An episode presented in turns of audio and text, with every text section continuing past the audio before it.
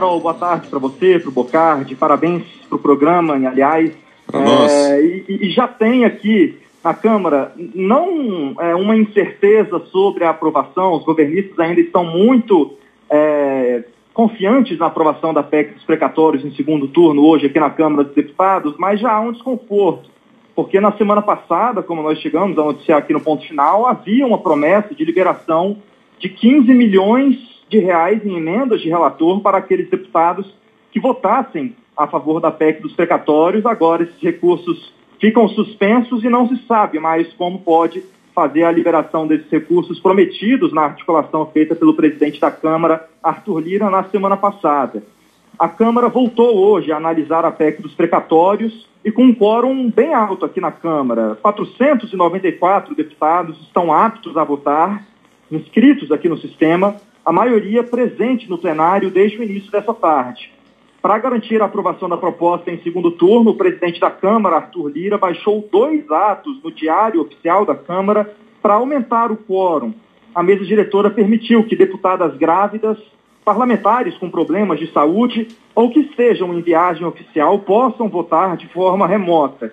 Na semana passada, com quase 60 deputados ausentes, a PEC foi aprovada por somente quatro votos a mais que o necessário. O governo calcula que hoje com 19 deputados faltantes, a PEC receba cerca de 350 votos favoráveis no segundo turno e avance finalmente para o Senado. Mais cedo, o líder do governo na Câmara, Ricardo Barros, do PP, foi ao Palácio do Planalto conversar com o presidente Jair Bolsonaro. Na saída, Barros afirmou que conseguiria aprovar a PEC ainda hoje reportei a ele a, a, nossa contagem de votos para a PEC dos precatórios, a PEC do Auxílio Brasil, que vai ser votada hoje, os prefeitos, representarei, temos né, centenas de prefeitos hoje em Brasília apoiando a PEC e que isso nos ajuda na aprovação. Nós temos, portanto, na nossa matemática, mais votos a favor neste segundo turno do que tivemos no primeiro turno. A votação correrá de forma tranquila, mas é uma votação longa. Alguns parlamentares estão em missão oficial, com fuso horário diferenciado, então nosso objetivo é ir o quanto antes. É, e também a cúpula do PDT conseguiu reunir hoje os deputados, na verdade ontem à noite, os deputados, e fechou questão contra a PEC dos precatórios. O partido rachou na votação na semana passada e há uma expectativa é, de que se consiga reduzir ali em 10 votos é, os, os, os, parlamentares, consiga re, é, mudar o voto de 10 parlamentares que votaram na semana passada a favor da PEC. Lembrando que o PDT, na semana passada, conseguiu 15 é, dos 24 votos favoráveis PEC dos precatórios. Então, agora a expectativa é que somente cinco parlamentares votem a favor da PEC e todos os outros 19 votem contra ou mesmo não participem dessa votação hoje. O PSB também passa por um processo de convencimento para a bancada votar toda contra a PEC dos precatórios. Mas o partido também tem um racha e um grupo de cinco dissidentes deve votar a favor da proposta. Então, apesar dos esforços dos partidos de, eh, oposição, ainda há dissidentes, ainda há um racha, por, por mais que pequeno, mas que deve, então, influenciar na votação aqui da PEC dos precatórios.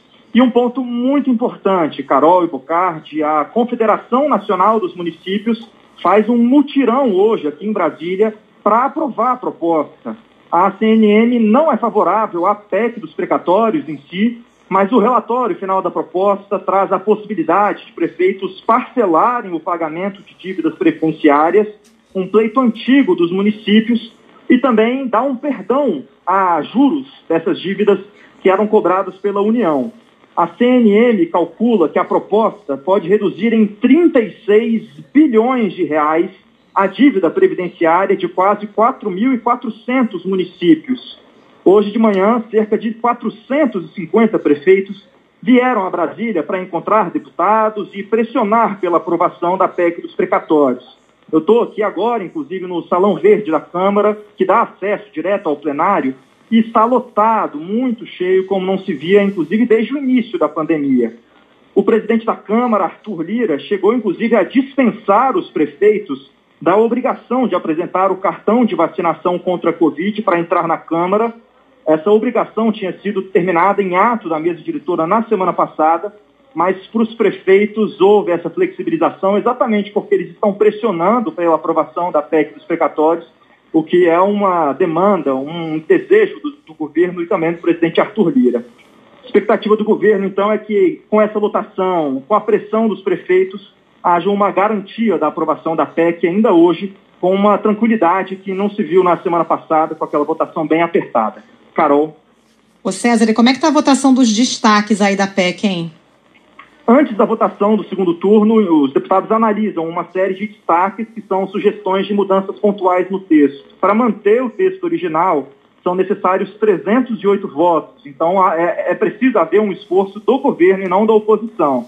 Até agora, apenas um destaque não alcançou esse resultado necessário e, portanto, a PEC foi alterada e desidratada. Um artigo da proposta flexibilizava a regra de ouro, que estabelece um limite anual para o endividamento público, autorizando o governo a ultrapassar o teto por meio da, da lei orçamentária anual.